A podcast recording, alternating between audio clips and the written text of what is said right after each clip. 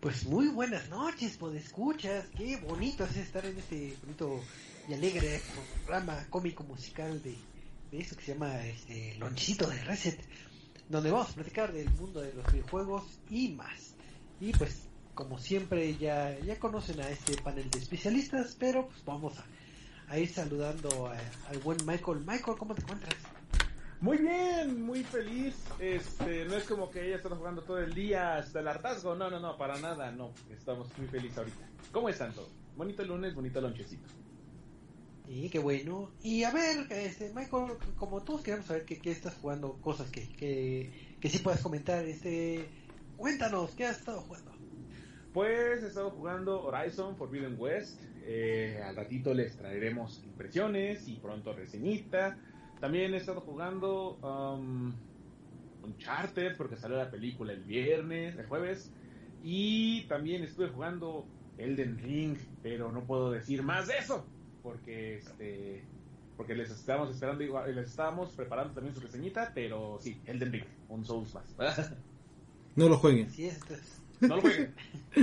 Se van a viciar como Michael. Yo, ándale, van a terminar como yo y no van a disfrutar la vida. No, sí, este, ya les haremos impresiones porque tiene cosas muy buenas, pero sí, hablaremos despuesito de eso. así es. Y también aquí se encuentra el, el buen Eddie. Eddie, ¿cómo estás? Muy bien, Choco, muy bien. Ya listo para hablar de los jueguitos. De los jueguitos. Ay, eh, muy bien. Internamente nada más veo el techo para seguro en la transmisión. Sí te, sí te ¿Por ves. qué no me dices? Ya está. Ahí. Sí, en la transmisión sí me veo yo. Es que tengo una segunda Ah. cámara. Ah, don camarero.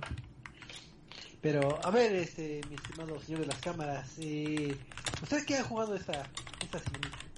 Eh, fíjate que yo he jugado Uncharted porque salió la película. He jugado este Horizon Forbidden West porque salió la película. Y he jugado... no, no es cierto, estoy jugando Horizon Forbidden West porque la verdad me gustó el primero. Eh, digo, no sé, me hace como que el juego más espectacular. Pero cumplía su cometido y era entretenido, ¿no? Entonces estoy jugando el, el Horizon Forbidden West también. Eh, estuve jugando... eh, eh, ¿Cómo se llama? Ajedrez. No, estoy jugando TFT, si cuenta como ajedrez eso. este, estoy jugando TFT. Eh, ¿Qué más estuve jugando? Más Pokémon Arceus, no lo he terminado. Y... Y ya creo que esta semana no he jugado tanto Xbox. Ah, estoy jugando de- de- un jueguito de que ya después les platicaré su reseña eh, que se llama Not Tonight 2. Que para los fanáticos, por ejemplo, del Papers, Please, era, tiene el mismo estilo de juego. Rayos, No entendí nada de lo que dijiste, pero, pero son interesantes. ¿No has jugado Papers, Please? ¿Controlas en la aduana algo? Sí, sí, sí. Eh, tienen esta, o sea, tienen mecánicas similares de revisar papeles y la aduana y demás. Eh, pero es bastante interesante qué es lo que platica. Deberías de jugarlo, Choco, Papers, Please. 100%. Está bien. Luego me mandas así en la liga y ya, ya, ya lo arraso. Y veo si lo juego o no. Pero pues, este, pues tenemos muchas noticias. Eh, hay que platicar de muchas cosas y pues, vamos a empezar porque sé que, que hay, hay una IP que le gusta mucho a, al buen Michael y también a un servidor, que es esta IP de Bioshock y hemos estado esperando eh, alguna nueva iteración y entre que, como siempre hay rumores o no, pues resulta, Como los rumores de Chrono Cross. exacto, que todos se rieron de mí y vieron que, que sí es cierto y, y estoy esperando sus disculpas públicas. Eh, pues, en lo que esperamos en la venida de algún Bioshock, pues resulta que, como ya es costumbre del gigante de la gran N, que es... Ah, no, no es Nintendo, es Netflix. Pero sí es- De la otra gran N roja. de la otra gran N. Eh, pues resulta que están en pláticas eh, Netflix con Take Two Interactive, que son eh, los que han traído la, la franquicia de, de Bioshock, para hacer una adaptación eh, en, esta plataforma de Netflix de, de lo que es la franquicia de, de, de Bioshock. Entonces, eh, apenas están viendo lo que es este eh, esta alianza para traer eh, esta, esta posible película, que no sé si película es, lo más seguro es que sea película, pero ahora sí que, si bien apenas es nada más como, como anuncios de que, ah, están en pláticas, este, y, para, para ver si logran algo eh, en un par de años, lo que tal vez no me gustaría es que Netflix luego no es tan bueno haciendo ciertas adaptaciones de... Te vas a quejar de la adaptación de Cabo Vivo porque yo sí. Yo me voy a quejar de la de... Ay, ¿cómo se llama esto? El... ¿Se fue el nombre? El Dead Note. Tuve que ver el Funko para acordarme. Ah, no, no he visto el Dead Note. Ese sí no lo he visto. Pues no lo veas, también es mala. Entonces, eh, pues bonita noticia para los fanáticos de Bioshock, pero no sé qué tan buen trabajo hagan. Entonces, me quedo con la incertidumbre. Pero tú, este, Michael, tú que también te gusta esta franquicia, ¿tiene, ¿lo ves con buenos ojos o, o, te da miedo? Pues con duda, porque eh, digo, Bioshock Infinite pegó más por la parte de shooter que por la historia. O sea, también la historia le gustó muchísimo.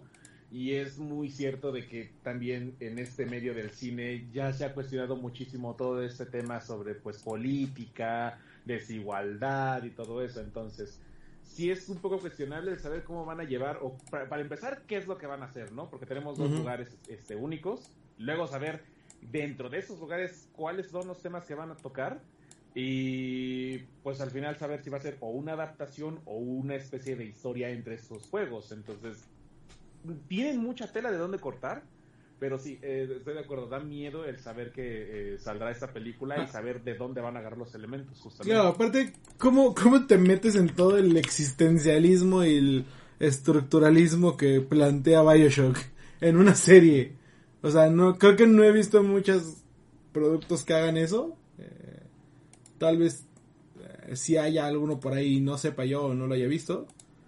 Pero todo lo que plantea eh, Bioshock. No, no, sé, o sea, siento que nada más va a ser como ay, sí, mira la serie donde te vas y te golpeas con los Big Daddies y ya. Y es como, no, tienes que entender la problemática detrás de este. ¿Cómo se llama? Eh, ay, ¿cómo se llama esta ciudad de bajo el agua de. ¿De Rapture? De tienes que entender toda la problemática de Rapture y lo que es Fountainhead y, y, y, te empiezas a traumar con un buen de cosas y es como de, pero mira cómo le está pegando a los, este, a los, ¿cómo se llaman estas madres? Este, a los Big Daddies. Y rescata a las Little Sisters, qué bonito. Que, que, oye, sí, también a tocar el tema de las Little Sisters es medio delicado, sobre todo pues para el público general. O sea, el hecho de saber cómo utilizaban a los niños todo. Bueno, no metiéndonos en spoilers, ¿no? Pero tiene temas que si no lo sabes llevar bien a un medio este, diferente, nuevamente como otras adaptaciones vas a hacer lo que quieras menos la historia original. Entonces, sí, hay que ir con precaución con este producto. Entiendo la emoción y qué bueno que a todos les guste. También con Castlevania creo que no muchos salieron tan, eh, tan insatisfechos, pero sí, hay que esperar a ver qué, qué anuncian.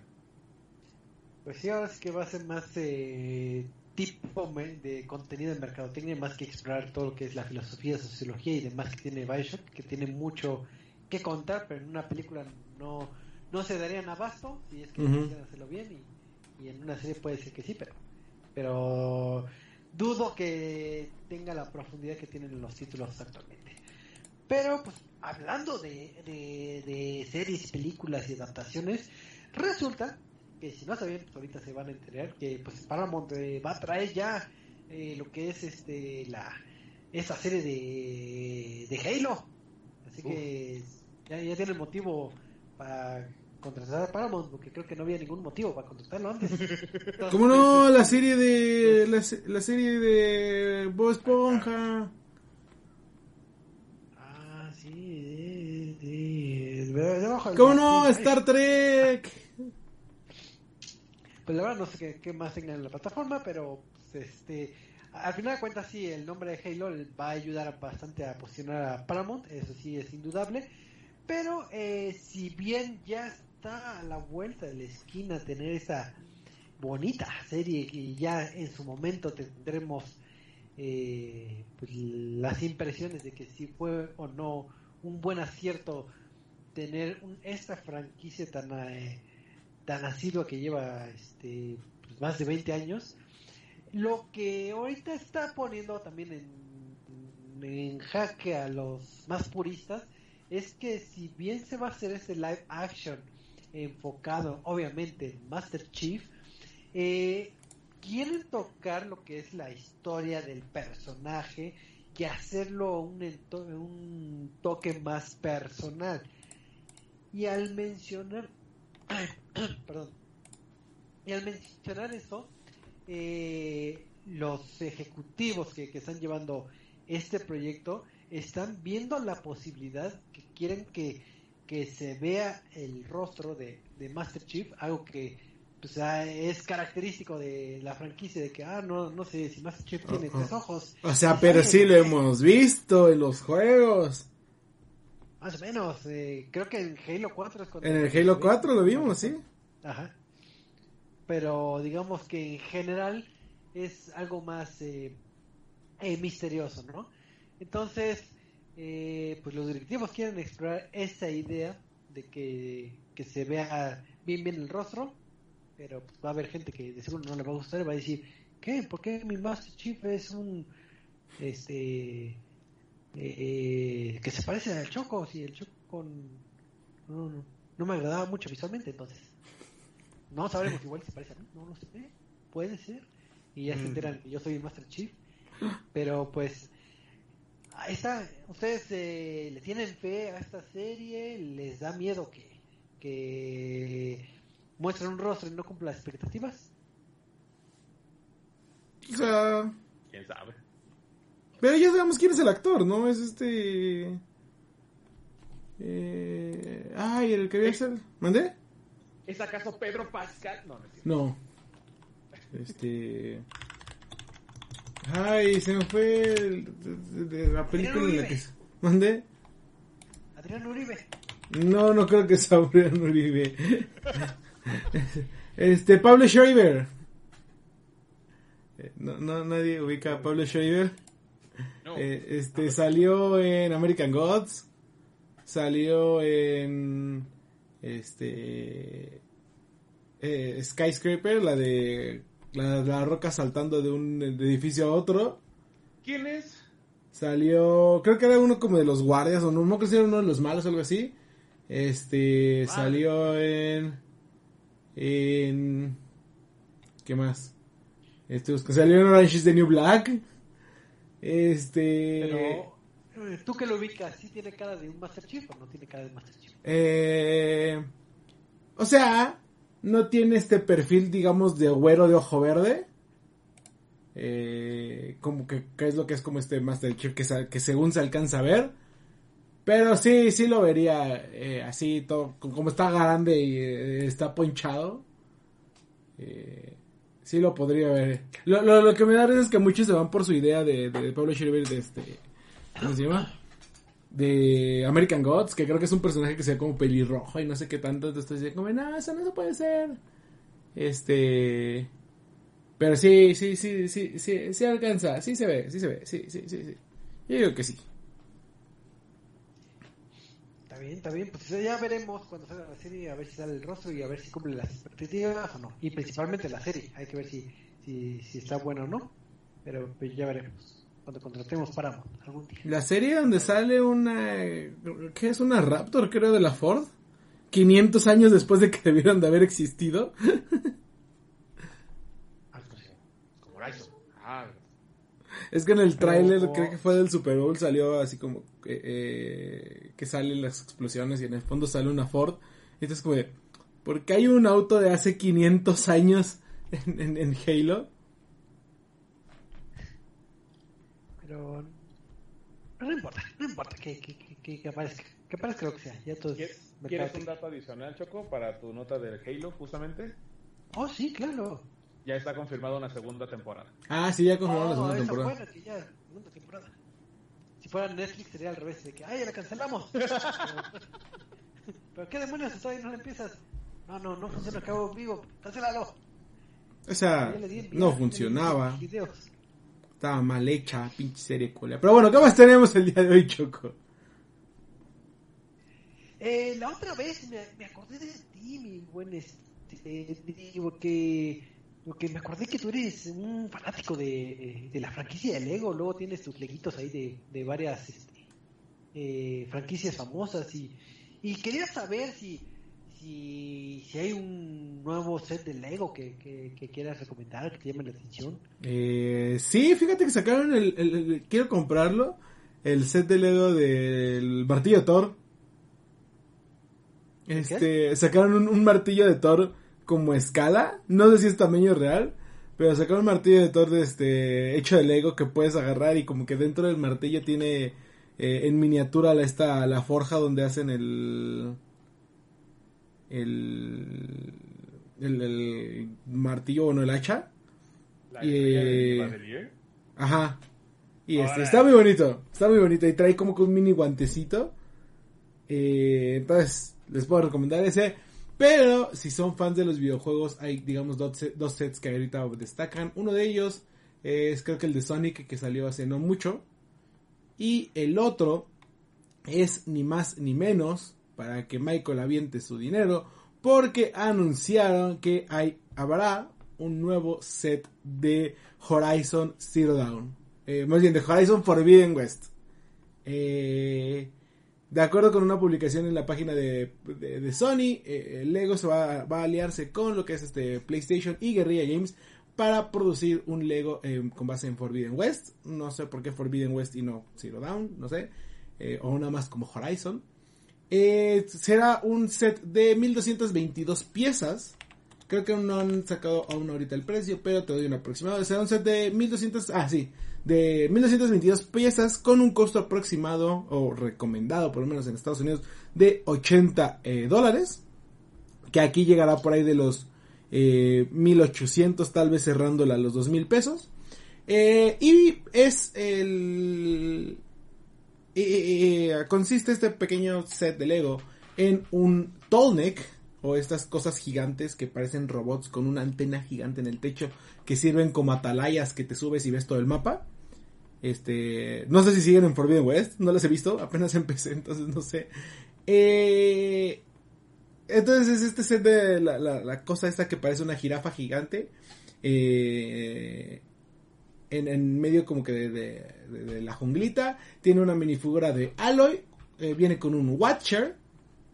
Que son estos robots como suricatas. Y este... Y la base que tiene un poquito de vegetación, que tiene los arbolitos, que tiene este... Incluso un poste de... eh, de, luz por ahí, ¿no? Eh, no hay fecha todavía aún específica, pero se, eh, se tiene establecido que salga a partir de mayo a la venta en la página de Lego y en tiendas este de donde se vendan Lego básicamente, ¿no? Este, este digamos que se, este set se une a la gran lista de sets de videojuegos que es por ejemplo los de Minecraft, los de Overwatch, eh, recientemente como te platicaba salió el de Sonic y el de los que hay de Mario, ¿no? Entre muchos otros. Entonces, habrá más, quién sabe, eh, pero pues eh, realmente a mí me parece extraño que en tan poquito tiempo ya haya un set de este videojuego.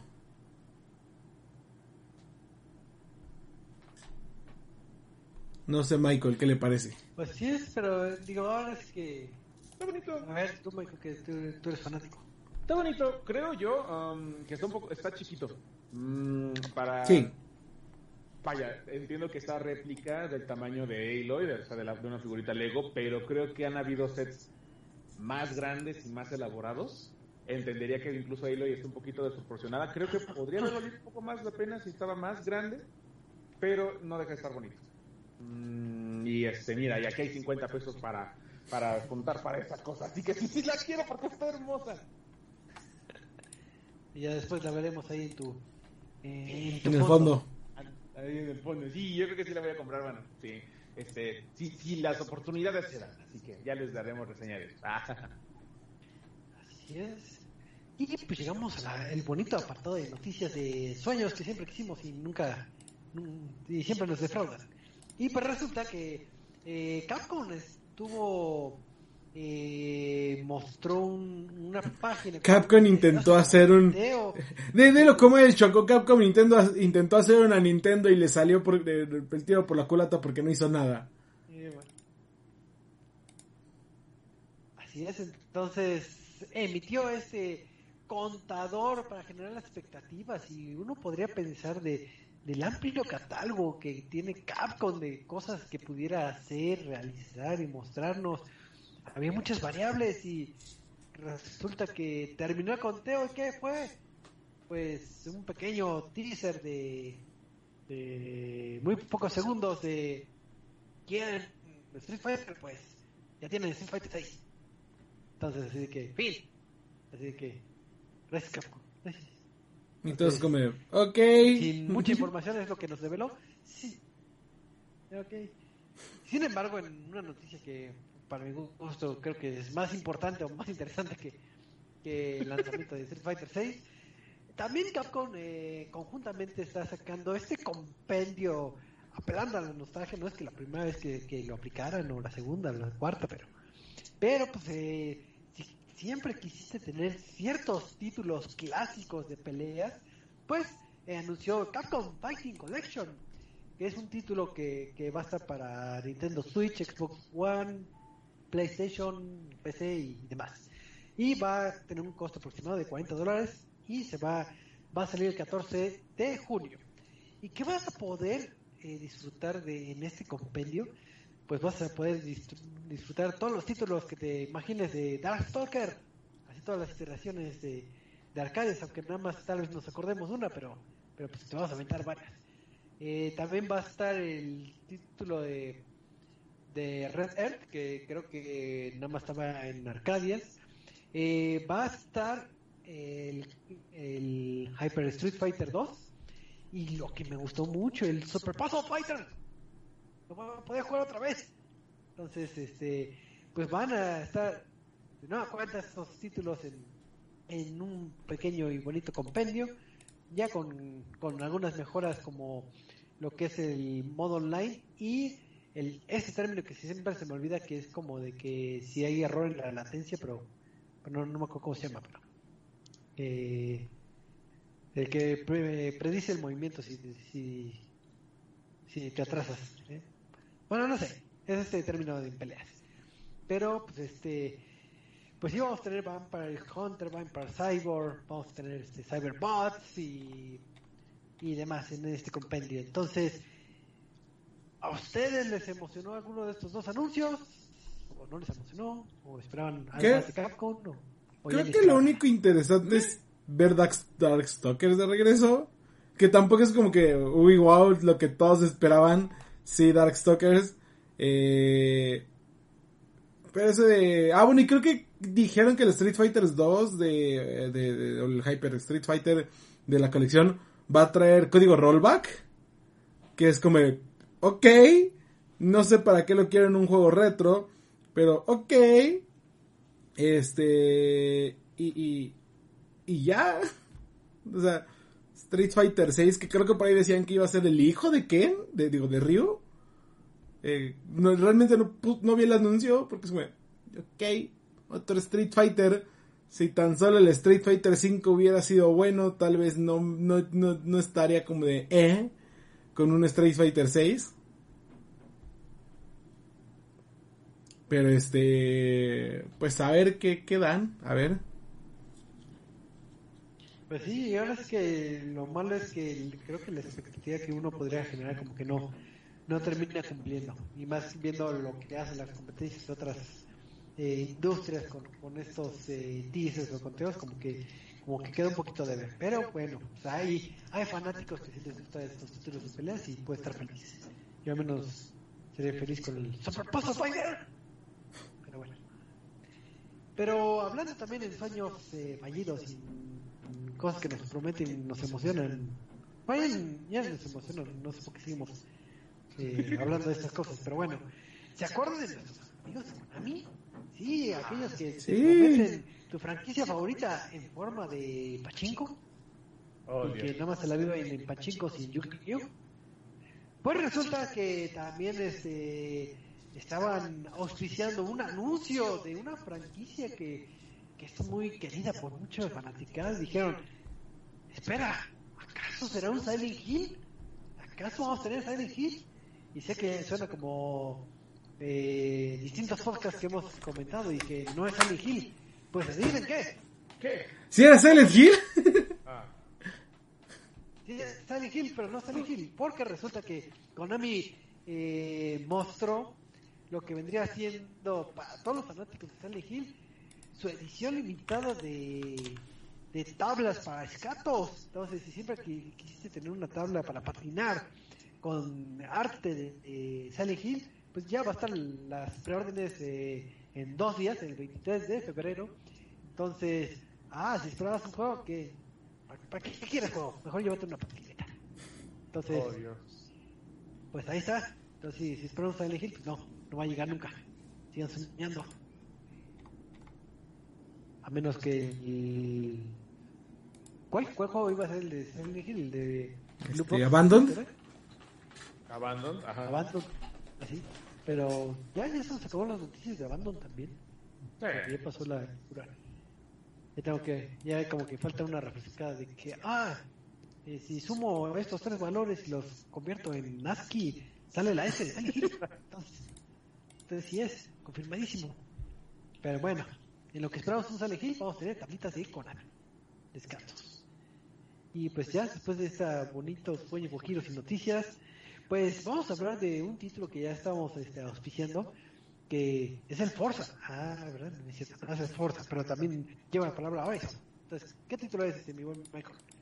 Pues justamente ya vamos a hablar de Horizon Forbidden West, o también conocido como Horizon 2, y eh, que está disponible justamente para PlayStation 5 y PlayStation 4, lo cual generó pues bastante escándalo, porque ¿cómo que vas a entregarme un juego intergeneracional o en uno va a fallar o en otro va a estar limitado? Así que, ¿qué es lo que pasó en esta ocasión? Bueno, vamos a empezar eh, con la historia.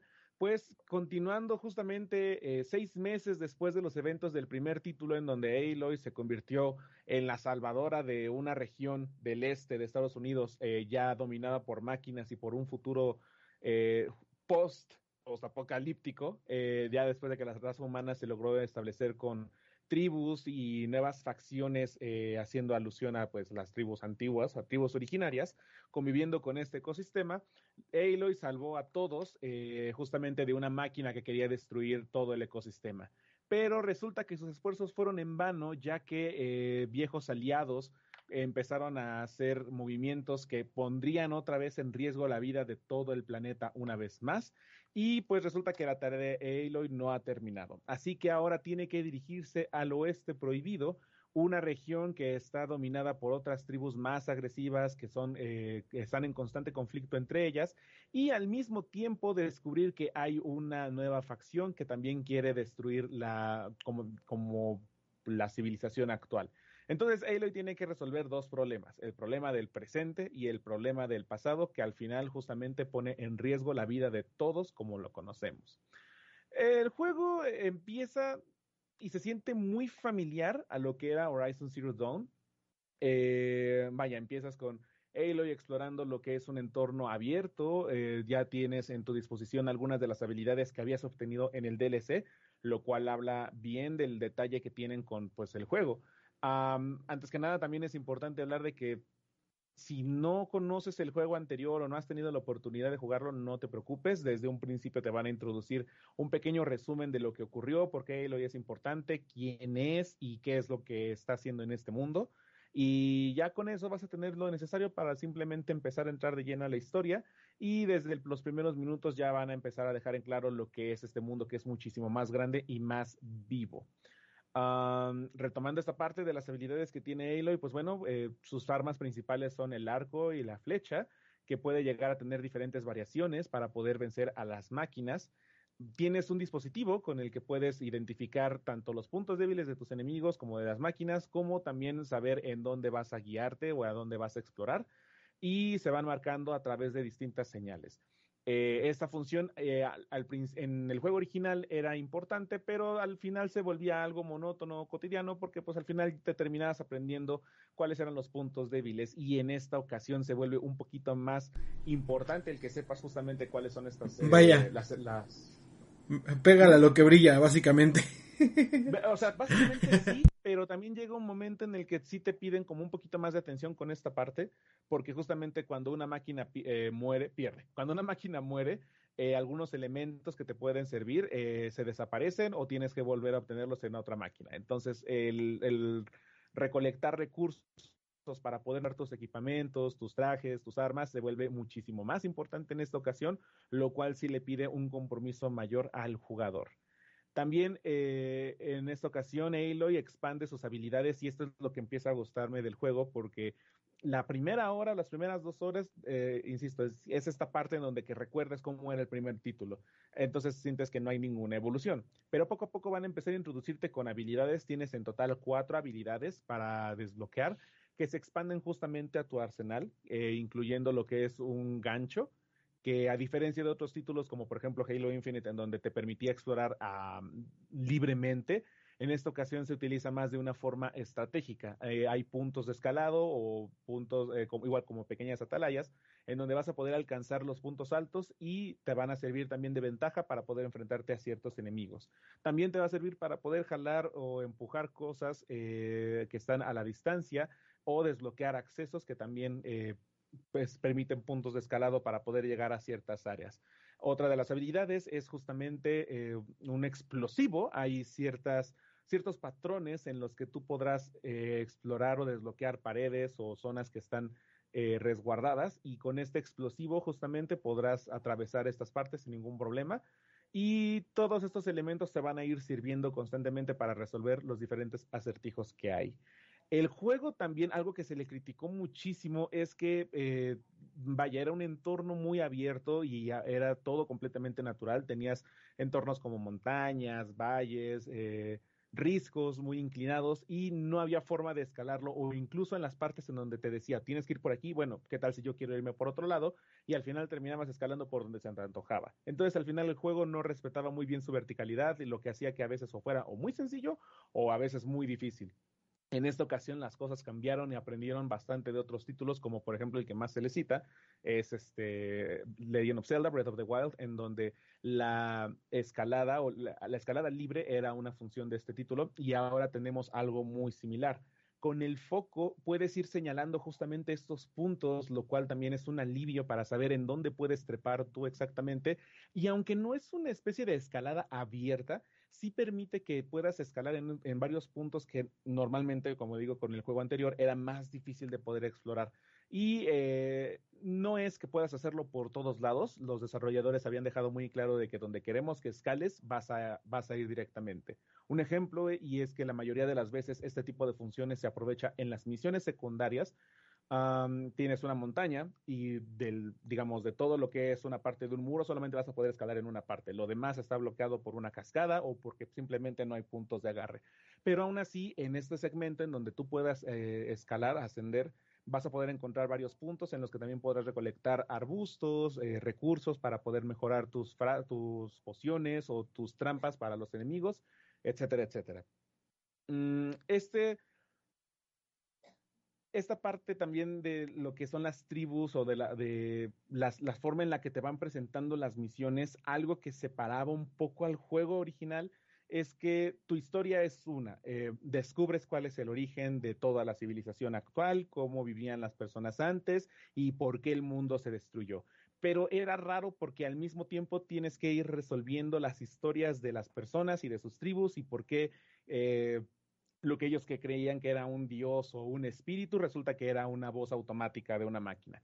Entonces, eh, podías estar 30 horas, bueno, menos, como 15 horas jugando y explorando estas misiones eh, alternas o secundarias, pero no se relacionaban directamente con el título original, a menos de que estuviera en un lugar el secreto de algo o que te sirviera para más adelante.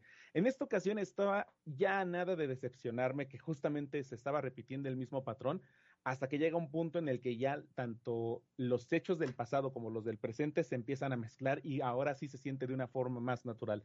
Se hace muy raro que existiendo tantas cosas o habiendo tanto vestigio humano, no hayan tribus que aprovechen justamente esa parte y ahora en esta ocasión sí lo hacen. Y de hecho hasta me alegra decir que, mmm, igual como en mi forma de spoiler, hay algo que forma parte de la actualidad. O sea, ¿qué es lo que hubiera pasado si la tecnología hubiese progresado al día de hoy? Y justamente se vuelve parte de este nuevo misterio que en ese momento te empieza a conectar todo y empiezas a decir, wow, este juego ahora empieza a buscar o expandir un poco más de su historia. Lamentablemente también ese es uno de sus pequeños eh, desaciertos porque el, el, juego sí te pide que le prestes bastante atención a bastantes detallitos y a veces relevantes o no, si van a funcionar para que puedas ir desbloqueando nuevas cosas o desbloqueando nuevas facciones o desbloqueando nuevas ayudas. Uno podría pensar, bueno, yo quiero avanzar directamente, no quiero hacer ninguna misión secundaria o no voy a hacer nada para que eh, me arruine mi experiencia con la historia principal. Pues no es lo más recomendable porque justamente el, el nivel de Aloy va creciendo, va creciendo a través de la experiencia que vaya formando a través de terminar misiones. Afortunadamente no, eh, no es muy monótono el subir de nivel y ganar puntos. De hecho, casi por cada misión te van a dar uno o dos puntos y va a haber momentos en los que vas a poder utilizarlos en una nueva rama de habilidades y va a ser más sencillo poder desbloquear cosas. Y esto también es un gran acierto en la evolución de Aloy como combatiente y como pues parte de un todo. Tienes diferentes ramas en donde tú puedes ir desbloqueando ciertas habilidades justamente para quieres beneficiar el sigilo, el ataque directo, el ataque a distancia, eh, tus habilidades para sanarte o para poner trampas. Todas estas eh, ramas van a ir desbloqueándose con puntos, eh, habilidades extra para tus armas o para lo que tú puedas hacer con el entorno. Si con la habilidad para atacar a distancia quieres disparar tres flechas, lo vas a poder hacer desbloqueando ciertas este, ranuras. O si quieres ser más sigiloso o que ganes más experiencia cuando acabes con tus enemigos, también puedes ir eh, modificando ese apartado. Tiene, tres, tiene dos niveles eh, de desbloqueo cada una de estas ramas de habilidades. Una vez que desbloqueas el primer nivel, tienes una habilidad especial que se va recargando justamente con, con un nuevo tipo de valor, así se le llama a esta medición, en la que podrás activar una habilidad especial y dependiendo de la rama que tú hayas elegido desbloquear o perfeccionar, va a tener repercusión en el campo de batalla. Retomando esta parte, por ejemplo, de ataque a distancia, cuando actives esta habilidad especial de valor, todas las flechas que dispares van a destruir perfectamente con un solo tiro eh, ciertos componentes de las máquinas. Así que en vez de tener que utilizar cierta flecha específica para hacerle daño a la máquina, ya puede ser con cualquiera y va a tener un mayor impacto o mayor asertividad el ataque de sigilo también tiene un, camuflaje óptico que te hace eh, pues casi invisible y ya es más fácil que puedas ir acabando con los enemigos eh, de forma sigilosa en vez de ir directamente a un combate certero. Entonces, esta habilidad o eh, esta forma de poder expandir las habilidades de Aloy me gusta bastante. Creo que sí es uno de los mejores aciertos, ya que el combate también del anterior no se siente de la mejor manera o se sentía más rígido o no era tan importante, dándole toda la importancia o relevancia al combate con, eh, con arco. También expandes tus, eh, tus armamentos, tienes ahora eh, lanzas o justamente ballestas mecánicas para poder lanzar este, diversos proyectiles y otras armas se van entregando conforme vas avanzando en la historia, lo cual también se siente un poco raro porque ya estás acostumbrado a cómo funciona eh, un arco en específico y ya lo quieres desbloquear. Bueno, nadie lo puede vender desafortunadamente, así que tienes que desbloquearlo hasta que avanzas en la historia. Eh, los asentamientos, por ejemplo, también me gusta porque ya se sienten muchísimo más vivos y también le piden un poco de compromiso más al jugador para que entienda cuáles son eh, su importancia en este entorno. Antes, lo mismo, llegas a un lugar, solamente es una misión o solamente son un grupo de misiones y ya, no me importa qué hay aquí. En esta ocasión, cada asentamiento tiene su espacio dedicado para poder eh, hablar, mejorar tus habilidades, comprar mejores aditamentos o vestuarios, mejorar tus armas. Eh, algo importante también que cambió y que eso sí, parcialmente, eh, personalmente no me gusta, es que siempre tienes que mejorar tus cosas con, con, bobinas, que son aditamentos especiales para armas o trajes. Ahora lo tienes que hacer directamente en una mesa de trabajo que están en los asentamientos principales. Antes lo podías hacer directamente en el menú de pausa y era más sencillo, lo cual creo que sí fue una cosa un poco más complicada. Lo bueno es que siempre te preguntan antes de que quieras avanzar a una gran misión, eh, si estás seguro de que quieres avanzar, si quieres revisar tus cosas y todo está en un acceso muy rápido, así que no hay tanto problema con eso. Eh, de que vayas, eh, que no vayas preparado, vaya. Um, ¿Qué otra cosa importante? Ah, añadieron también incluso una especie de minijuego que es como una especie de juego de estrategia en tiempo real. Está bien cool, como ajedrez, ¿no? Bien chidos son como ajedrezes, ajá, y te van poniendo pues los valores de las máquinas, te van explicando detalladamente poco a poco y también cada asentamiento tiene sus, este, sus enfrentamientos, sus niveles y pues vas aprendiendo poco a poco. Si quieres distraerte un rato de todo este rollo futurista o de debo salvar al mundo, bueno, te puedes dar un pequeño tiempo y lo vas a ir eh, jugando, lo cual sí está bastante interesante. Mm, personalmente igual no es como mucho de mi estilo, pero creo que sí es algo que a los jugadores justamente de este tipo de, de, experiencias les va a encantar a más no poder.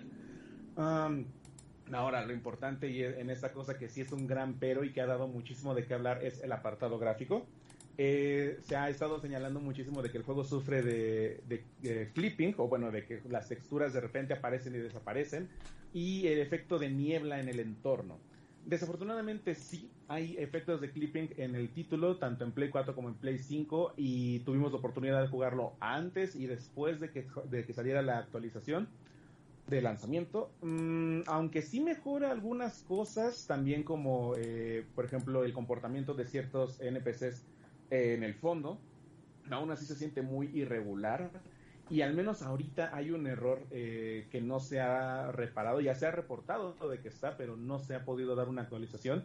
En el modo fotografía, los trajes de Aloy salen borrosos eh, cuando tú cambias alguna postura. Esto no afecta en nada al gameplay ni eh, de sobremanera, pero pues para aquellos que disfruten de esas funciones, pues sí resulta como un desacierto total, porque esperarías que el juego ya esté pues lo más pulido posible. Se entiende que igual por pandemia y evitar crunch faltaron algunas cosas, y serán mejorando con las actualizaciones, pero también ah, hubo una especie de crítica por esta parte de la niebla, lo cual tampoco es un exceso. Hubo hay ocasiones en las que sí, eh, por ejemplo, una de las quejas más recurrentes fue es que en un cuarto cerrado hay niebla y ya cuando entras se ve el cuarto muy claro. Bueno, tampoco es como que el juego se rompa por eso. Y pues tanto en PlayStation 4 como en PlayStation 5 la, eh, la resolución o bueno, la, forma en la que se despliegan todos la calidad gráfica pues está bastante estable, está bastante interesante, me gusta muchísimo cómo lograron justamente que en Play 4 se reproduzca bien, pero pues evidentemente en Play 5 es donde se va a ver mejor la resolución. Tiene dos modos de juego en ese caso, que es jugarlo a 4K, 30 cuadros por segundo o a 1440p con 60 cuadros estables. Y el aditamento con lo que es el DualSense, creo que mm, desde Ratchet Clank, que también lo había mencionado, no he jugado ningún otro título que logre utilizar muy bien el DualSense como lo hace Horizon. El efecto de las flechas, aquí a diferencia, por ejemplo, en títulos como Kena, se siente bien, se siente asombroso. En el caso de, por ejemplo, estar hay, hay, antorchas que, bueno, fogatas que te sirven como puntos de guardado o de viaje rápido. En esa ocasión vas girando la cámara y el control va vibrando dependiendo de dónde estés apuntando a la antorcha se siente la resistencia al disparar, se siente la resistencia al abrir puertas. Eh, de hecho, mm, lo estaba jugando con mi novia y tuvimos la oportunidad de ver cómo había una parte y sí presioné el botón y hasta se sentía muy rígido y jamás había sentido en ningún otro título esa experiencia, lo cual me parece de los mejores aciertos para poder jugarlo en PlayStation 5.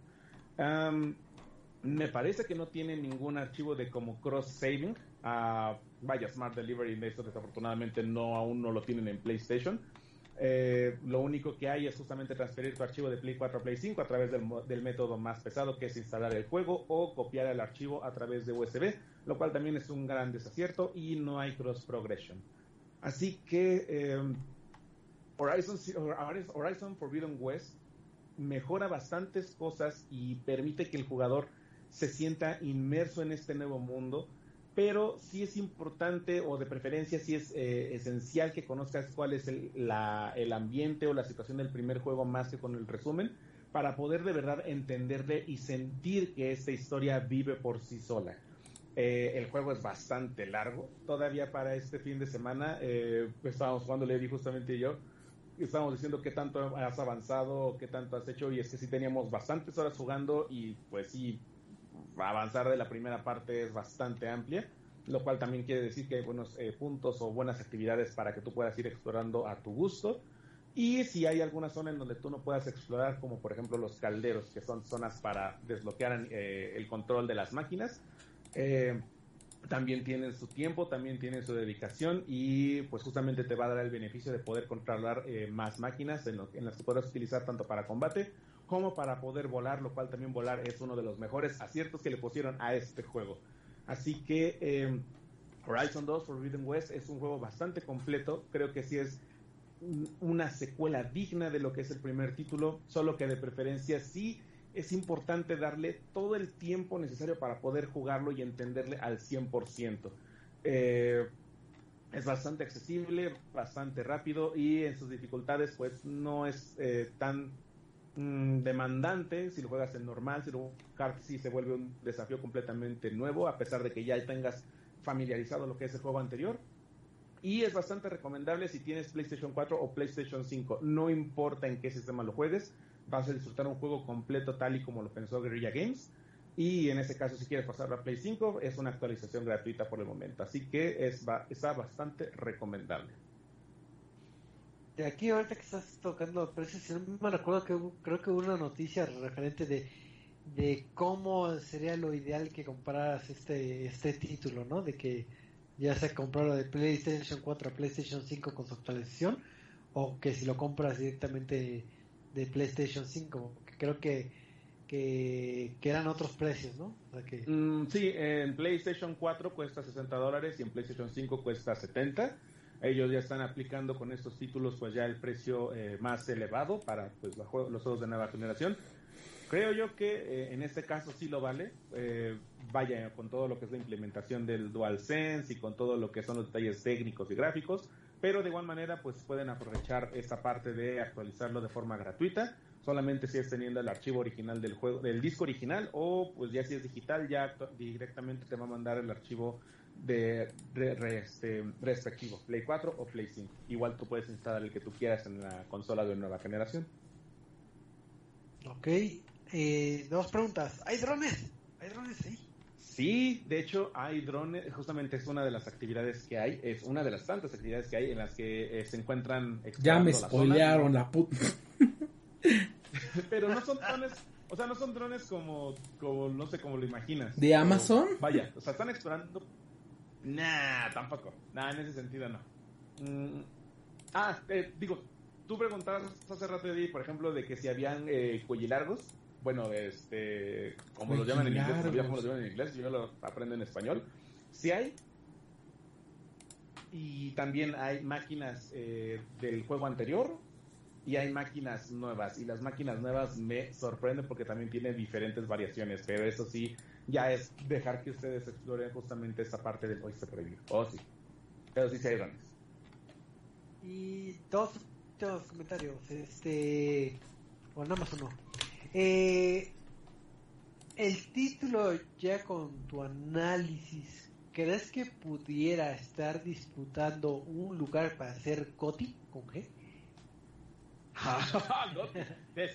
chiste local. Este va a estar muy chistoso.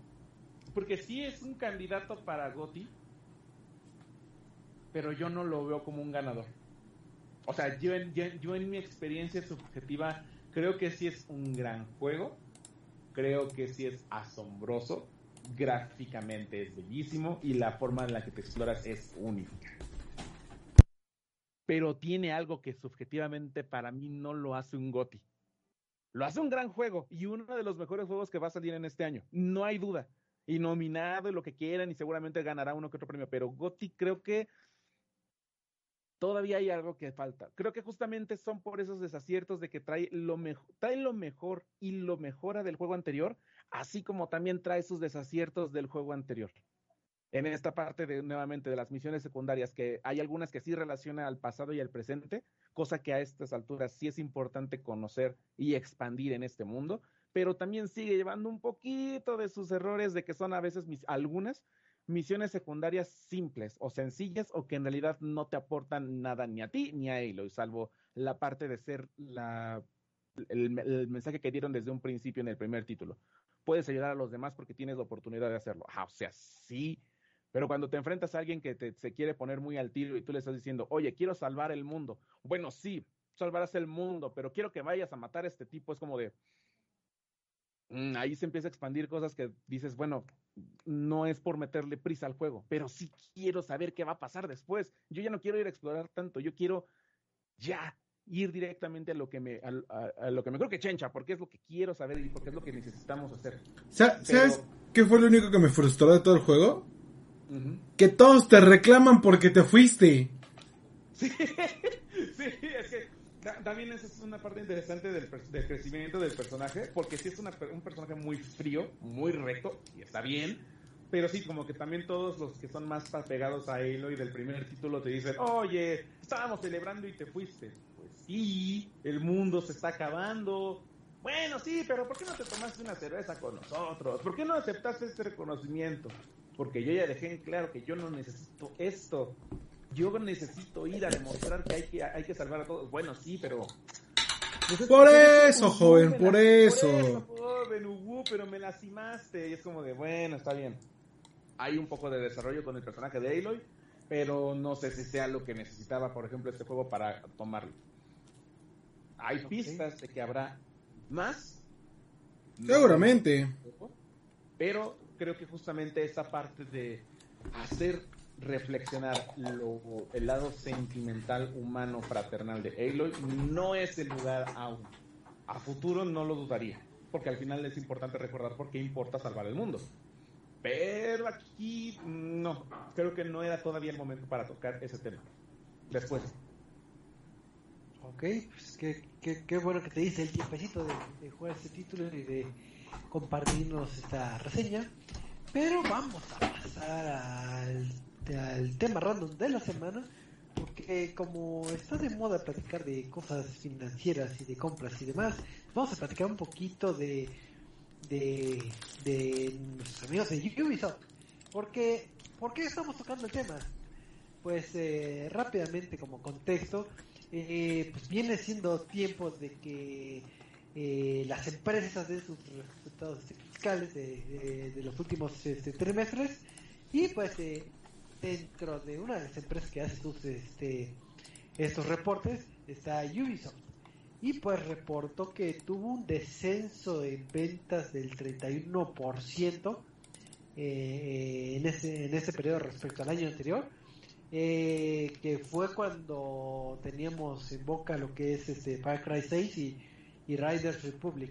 Entonces, eh, se ve que está a la baja en este trimestre pero pues ahora sí que el plan para los siguientes eh, meses es eh, tener lo que vendría siendo el título de Avatar, eh, lo que sería Skull and Bones y el de los Rabbits con, este Mario.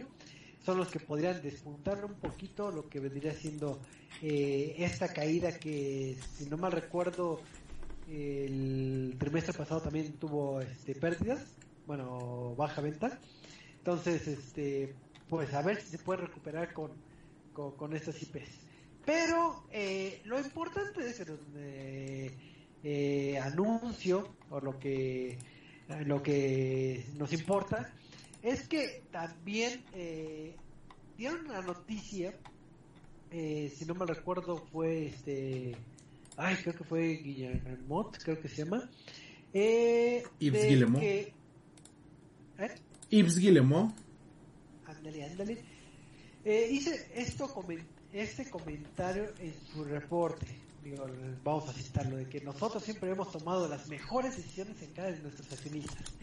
Y Ubisoft puede mantenerse de forma independiente, tenemos el talento de la capacidad financiera y un enorme portafolio.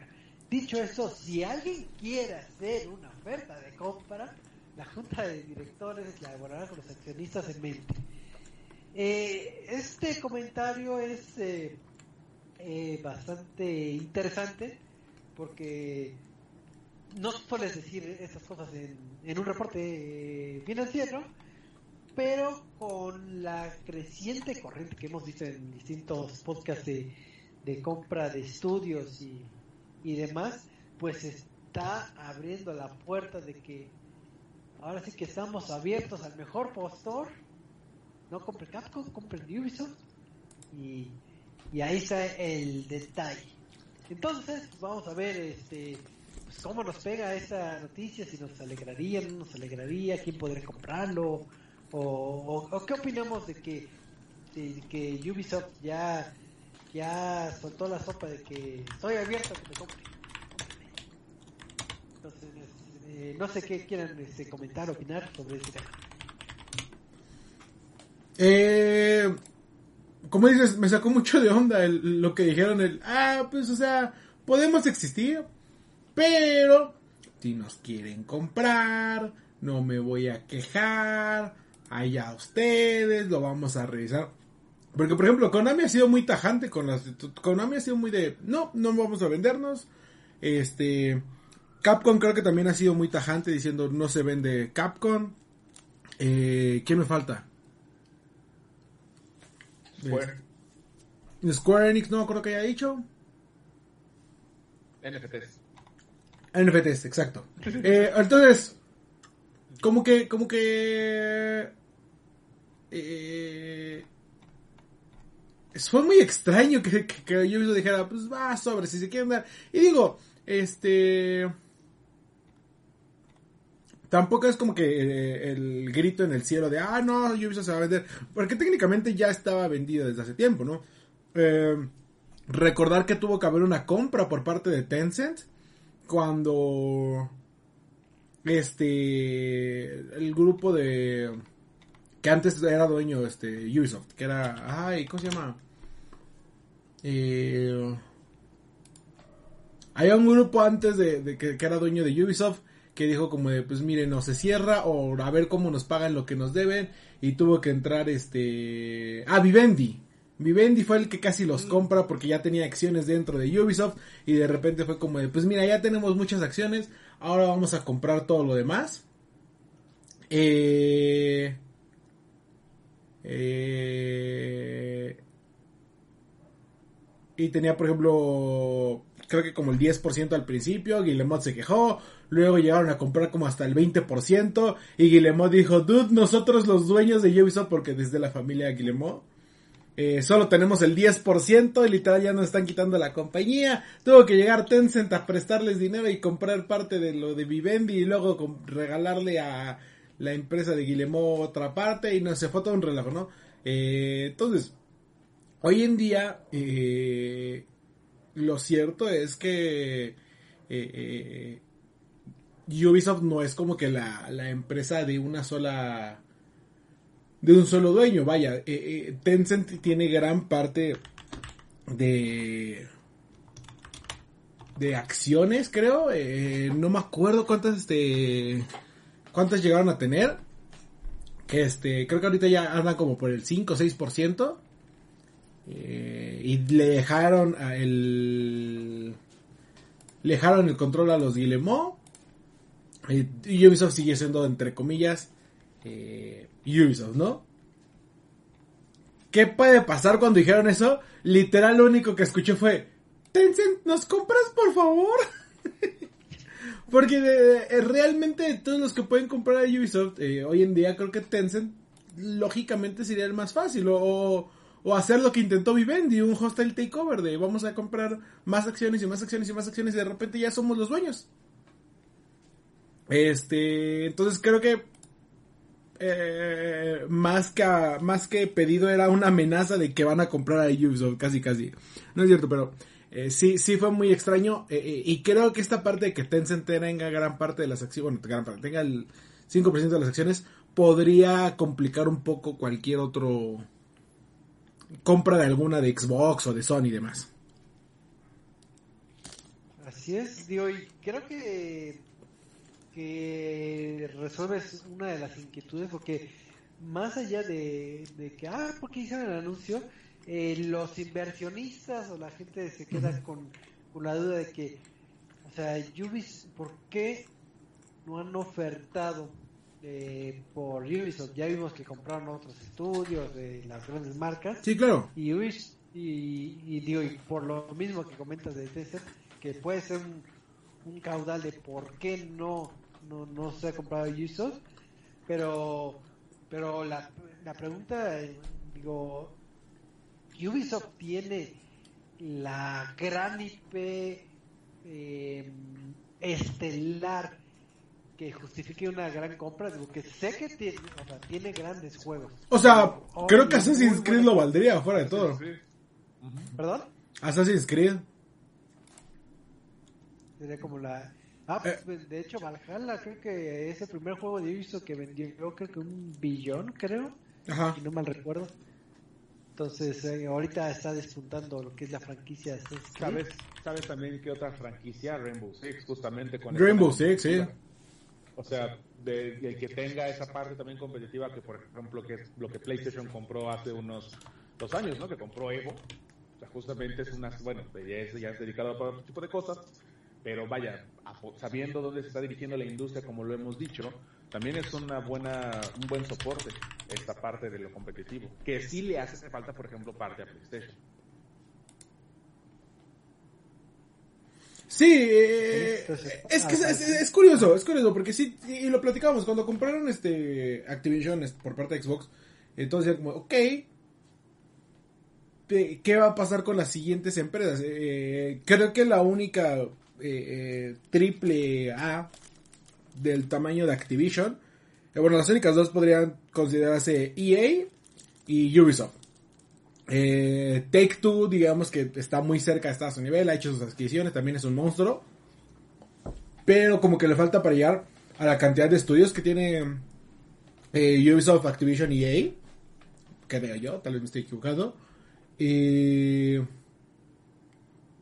pero sí, tal, tal vez como que eh, eh, lo, lo platicas, ¿no? Tal vez lo, lo, más, lo que más se busca es que hay interés, ¿no? que, digan como de, pues por lo menos estamos haciendo algo bien, eh, porque la gente que nos quiere comprar, ¿no? Y por ejemplo, aquí es el, el- el dato que, que, que más, que, que, ¿cómo llamarlo? Que me da un poquito más de risa, porque, digo, de acuerdo a datos ahorita que estoy obteniendo de, de la, ¿cómo se llama? Eh, de la bolsa, Activision tiene un market cap, es decir, básicamente cuánto cuesta la empresa, de 63 mil millones de dólares. ¿Ok? Y ya vimos a Xbox pagar... Eh, ¿Qué pagó? ¿7 mil millones? No. Sí, ¿no? 7 mil millones de dólares. Pues. Eh, eh, cuando digamos la empresa entre todos los assets y todo lo demás y todo lo que puede llegar a valer, puede llegar a valer 60 mil. 70 mil. ¿Ok? Y Ubisoft tiene un market cap de 6.36 mil millones. O sea, Ubisoft es, digamos que entre comillas, vale un 10% de lo que vale Activision. Y, y- y hace mucho ruido que, que hayan preferido comprar Activision, digamos, entre comillas, para salvarla eh, de todo lo que es este Ubisoft. También hay otras cosas que tomamos que tomar en cuenta cuando compren Ubisoft, de que es expresa extranjera, de que no tiene que verse como, por ejemplo, la compra en Estados Unidos, que si la revisa la, eh, ¿cómo se llama? La Comisión de, de Trade, si no te tienes que meter con la Unión Europea y demás, ¿no? Pero e- es, es, es algo bastante curioso analizar realmente como que el, el valor de las empresas y cómo están paradas ante una posible compra, ¿no? Eh, después de esto, ¿qué sería? Konami, que esta era la que otra que estábamos platicando. Eh, Konami Holdings. comprar sus, sus, sus patinetas. Está igual alrededor de 7 mil millones de dólares. Este. ¿Y qué otra vez hemos dicho? Square Enix, ¿no? Square Enix, ajá. Square Enix 5.6 mil millones de dólares. Entonces, Activision realmente era una de las más grandes de estas empresas. ¿Ok? ¿qué, quién lo podría comprar? Eh, 100% veo a Xbox diciendo, ¿sabes qué? Ya, chingue su madre, saca el último carterazo, compremos a Ubisoft. ¿Por qué no? Eh, ¿Quién realmente creo que más veo que compre a Ubisoft? Realmente Tencent. Y creo que sería como Tencent diciendo, o sea, todos ustedes se ven muy bonitos, esperancitos. Se ven muy bonitos comprando eh, compañías y demás. Pero fíjense que el dinero realmente está en papichina, ¿eh? Y ya, y lo platicábamos, ya tiene alrededor de 5 a 10% de, de, de, de la compañía. ¿Ok? Échale otros milloncitos para que lo termines de comprar. Así es, y tío, ya hemos platicado también en otros podcasts de, de cómo Tencent es todo un, un gigante y un monstruo.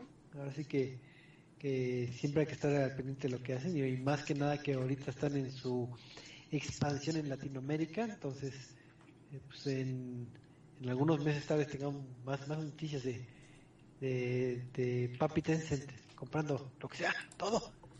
Okay. O sea, normalmente no me gustaría que China se metiera al kit a comprar.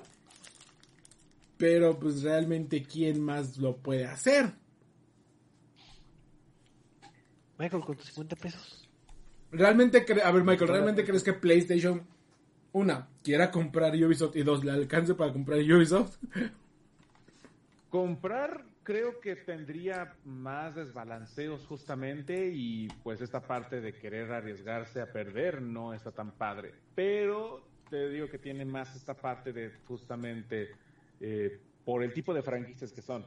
Uh, no es que le haga falta, pero de mascotas, por ejemplo, los Rabbits como emblema están muy interesantes. Que también a Microsoft no le hacen falta tampoco mascotas, pero justamente, o sea, casi casi es nos dejamos llevar por, bueno, la gente, la comunidad se deja llevar por muchas marcas y como que dirían, ah, mira, Rabbids ahora forma de parte de Play, sería una mancuerna muy curiosa.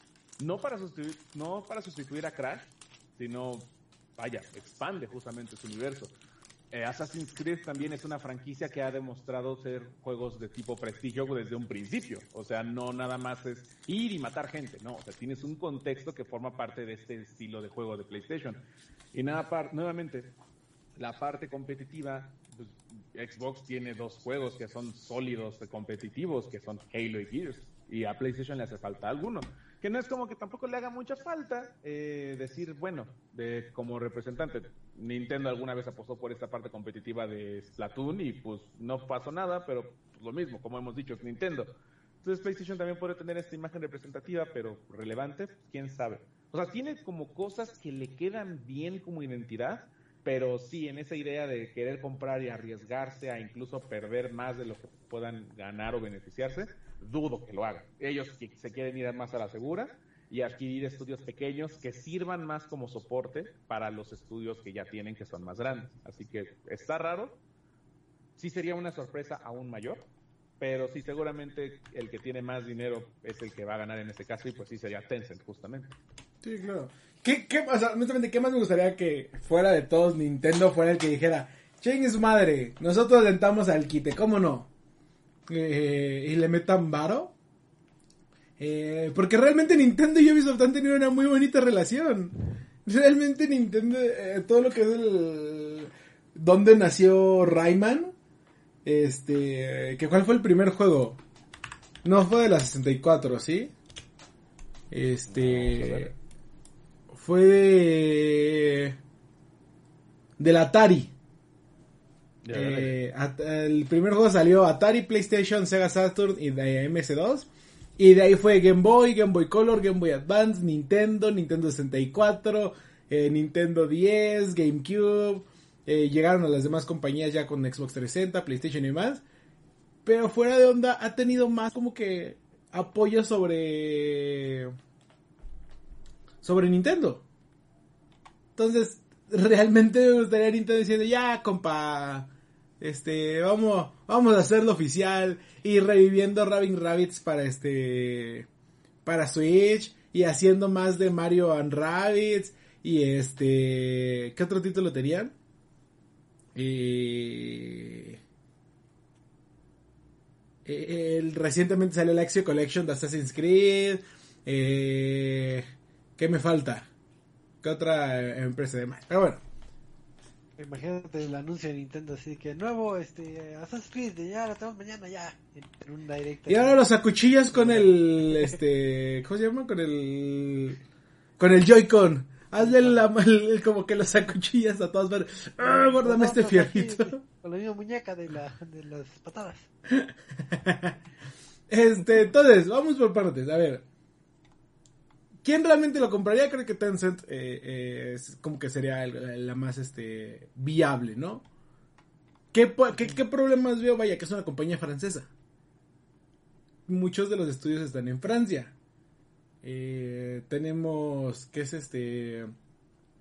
Bordeaux, tenemos Annecy, tenemos este Montpellier, iba a ser Montreal, pero es Canadá, París, eh, ¿Qué otro, qué otro estaba?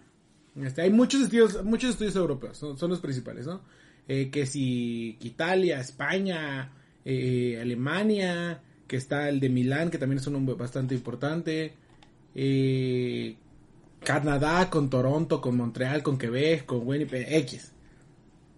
Creo que más bien ese sería el problema, el ver cómo, cómo controlar a todos esos estudios en diferentes partes del mundo, ¿no? Eh, si alguien lo comprara, ¿qué, ¿en qué, por, por, qué, por qué este, cómo se llama esto? ¿Por qué franquicias se preocuparían más y cuál, cuál les gustaría que revivieran? A ver.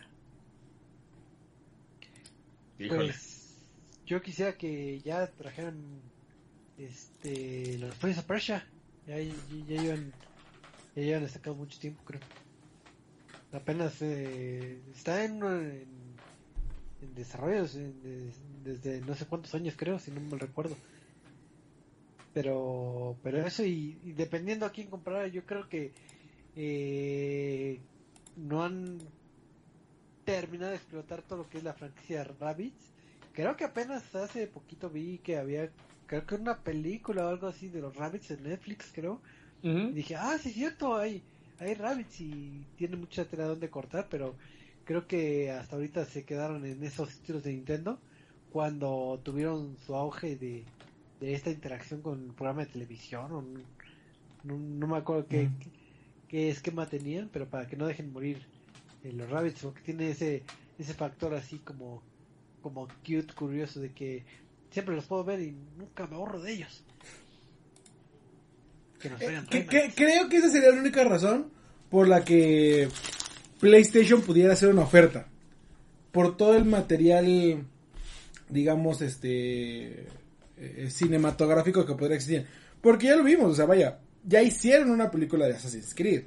Tal vez no fue la mejor, pero ya hay una película de Assassin's Creed, ¿no? Ya saben trabajar con series, por ejemplo, la de, eh, la de, ¿qué? Rabin Rabbits, este, tenía la serie de... Ay, salió una que salió como al mismo tiempo de la de Rabbits. Este... ¿Que era como de suspenso? No me acuerdo, había otra, pero bueno. Eh... Y ahorita que está con Mythic Quest, con Apple, trabajando juntos, ¿no? Creo que esa sería la única razón por la que Sony dijera como de, va, sobres, nos vamos a aventar a hacer películas ya bien de videojuegos, tráete a Ubisoft pero realmente no creo que tenga el capital para para comprar a Ubisoft. Tú, Michael, ¿qué, qué, qué, franquicia te preocuparía? ¿Qué franquicia quisieras ver? Pues ver que sí tengan el capital para ya traer Beyond Good and Evil 2, que pues sí es un juego muy de nicho, pero cuando lo anunciaron quedó pendiente, lo mismo que Skull and Bones, ese que decíamos que iba a ser... ¡Que sigue en desarrollo! Sí, pero. ¡Tú confías! Son, son los papás, ya nos dejaron en claro eso.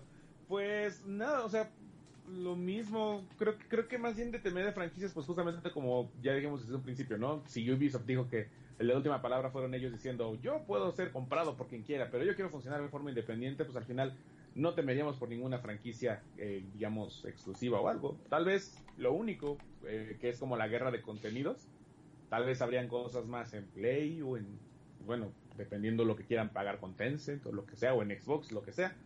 Pero sí, creo que más bien lo que importa son las franquicias nuevas que han hecho falta y que pues sí se han dejado de lado. Eh, pero pues sí, también Prince of Persia hace mucha falta. Creo que sí es un juego que era también muy bueno. Y, Ah, bueno, también hubo películas de Prince of Persia, ¿verdad? Una nada más y que también está bien. La manejó Disney y no estuvo tan mal. Pero no es como la mejor película tampoco de del personaje justamente. O de adaptación de videojuego. ¿Cuánto tiempo tiene el, el de Beyond Good and Evil?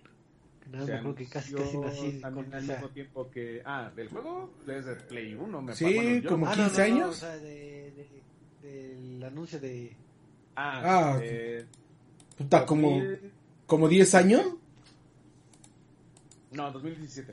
O sea, el anuncio de Beyond Good and Evil fue el mismo que eh, Skull and Bones. Y me acuerdo... porque- No, Beyond Good and Evil el 2 se anunció desde hace un buen. Yo, yo me acuerdo, creo que este... Todavía lo llegué a ver cuando estaba trabajando en Blockbuster. El, el, ay, sí, van a sacar Beyond Good and Evil. Este, sí, desde 2007 yo creo. Ya habían más o menos hablado de que iba a salir y 2016 fue cuando dijeron, sí, sí estamos haciendo Beyond Good and Evil 2. 2. Pero ya desde, desde antes ya se sabía que estaban trabajando en eso. Ok. Sí, es un buen de tiempo. Yo, yo creo que me enfocaría, o sea, de la que más me preocuparía por lo bien que lo han estado haciendo es definitivamente de Tom Clancy. Ver qué va a pasar con la franquicia de Tom Clancy y dentro de eso, a ver si ya reviven Splinter Cell. Ok. Este. Me preocuparía más, más por ver qué va a pasar con, con Tom Clancy por todo lo que es este Splinter Cell, Rainbow Six, este. ¿Qué me falta? Eh, me falta un. eh, Ghost Recon, que tampoco han sacado. Eh, y demás. Ver, ver qué pasa con eso. Pero. Ahí justamente llevar esa franquicia de shooter, justamente, de, nuevamente con esto de Play, que sí le hace falta también a Play un shooter. Ajá. que sí, y tiene. Se- sería Tom Clancy la que me preocupa más. Y ya en el, a ver que si sí reviven, como dicen, a ver qué es lo que pasa con Prince of Persia. Ah, ahor- ahorita que me quedé pensando como, ¿qué, qué pueden hacer con Ubisoft? Me quedé como, de, dude, imagínate que Sony empiece a hacer un Just Dance con todas las canciones que tiene a su disposición este Sony Music. Ya nada más te alías con Warner Bros. para unas cuantas más y, y- y listo. Pero todo lo que es Sony Music, las películas de Assassin's Creed, la serie, eh, las series de Tom Clancy han estado muy buenas. Eh, Amazon hizo una que era este. Eh, ah, eh, Without Remorse, creo que se llama. Este. Sacaron la de Jack Ryan. Siente, ¿no? La de Jack Ryan se me hacía, se me hizo buenísima. Aparte es con este, con este, ¿cómo se llama? Eh, Krasinski. Con John Krasinski. Eh, fue la de John, la de Jack Ryan y la de Without Remorse, creo que se llamaba, que fue una película. Eh, sí, Without Remorse. También se me hizo bastante entretenida con este Michael B. Jordan. Vaya, obviamente no van a tener las, el que compra en Ubisoft no tiene los derechos de Tom Clancy, esos los tiene quién sabe quién, la familia de Tom Clancy. Eh, pero una película, eh, imagina- incluso una serie de, de Far Cry. Y, y- Choco ya se emocionó porque ahora quiere que revivan Rocksmith con todo lo que es Sony Music. Ah, sí, estaría bien. sí, Aprendemos Ribbon Rocksmith. Sí, hay que, hay que jugar con muchas canciones. Así aprender. Pero, pero sí, pero yo creo que ya estos sueños guajiros lo, va- lo dejaremos para, para otra ocasión porque ya, ya estamos cerrando el programita, entonces eh, pues sus despedidas en un parroquiales, así que Michael, despídete. Pues muchísimas gracias por acompañarnos. Recuerden que también estamos en Twitter y en nuestro sitio, Twitter arroba ResetMX y nuestro sitio resetmx.reviews donde podrán ver muy pronto ya la reseña más completa y con más detalles de Horizon Forbidden West y la otra que también les había dicho, pero esta también la hablaremos despuesito. Así que muchísimas gracias. Así es, muchísimas gracias este Michael. Eddie, eh, ¿qué va a ser este jueves? Eh, pues ya saben que los esperamos en este en Sentinela todos los jueves a las 8 de la noche para hablar de esports, de los e-deportes. Eh, así que no se lo pierdan, eh, arroba Facebook, Twitter e Instagram. Pues, muchas gracias a los que nos estuvieron eh, sintonizando en vivo y los que nos escuchan a través de Recalentado, a través de, de iBox, Spotify y demás. Y recuerden que todos los lunes grabamos felizmente este bonito podcast también en Facebook Live a las nueve y media hora de Ciudad de México aproximadamente. Y pues eh, ya, ya, eh, ya está acabando febrero, ya vamos a ver qué, qué nos depara el próximo mes, pero pues por mientras nos estamos viendo, hasta la próxima. Adiós, adiós. Bye, compren, compren Ubisoft. Compren Ubisoft.